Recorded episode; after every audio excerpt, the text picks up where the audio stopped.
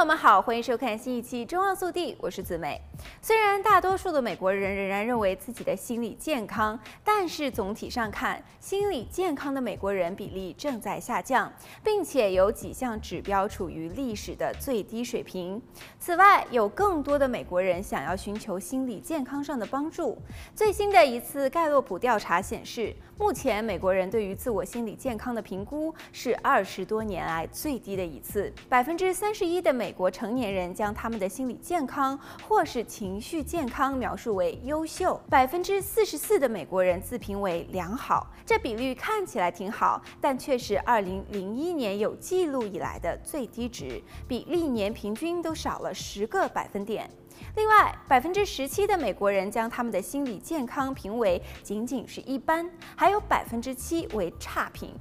COVID-19 大流行之前，美国人的心理健康优秀的比率为百分之四十五。大流行开始的八个月后降到百分之三十四，但是仍然比目前高出三个百分点。而在加州，青年因为精神健康问题到急诊室的比例以及自杀率这些年来不断的上升。根据调查，在加州 LGBTQ 青年群体当中，过去一年中认真考虑过自杀的比例为百分之四十四四。百分之六十二的人希望得到心理健康的护理。州长纽森去年十二月份宣布为青少年心理健康项目提供四点八亿美元的拨款，来缓解这一危机。在那些寻求心理治疗而无法预约的人群当中，有百分之三十三的人表示难以负担治疗费，这是他们获得心理护理的主要障碍。没有保险的人中有百分之六十说是因为负担不起而无法预约。而有私人保险计划和医疗补助计划的人当中，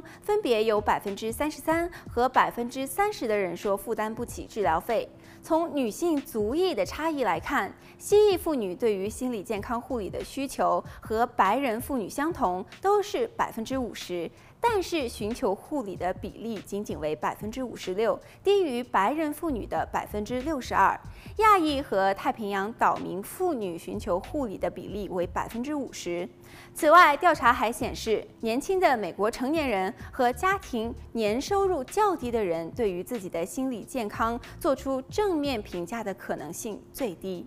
好了，本期节目到这里就结束了，我们下期再见。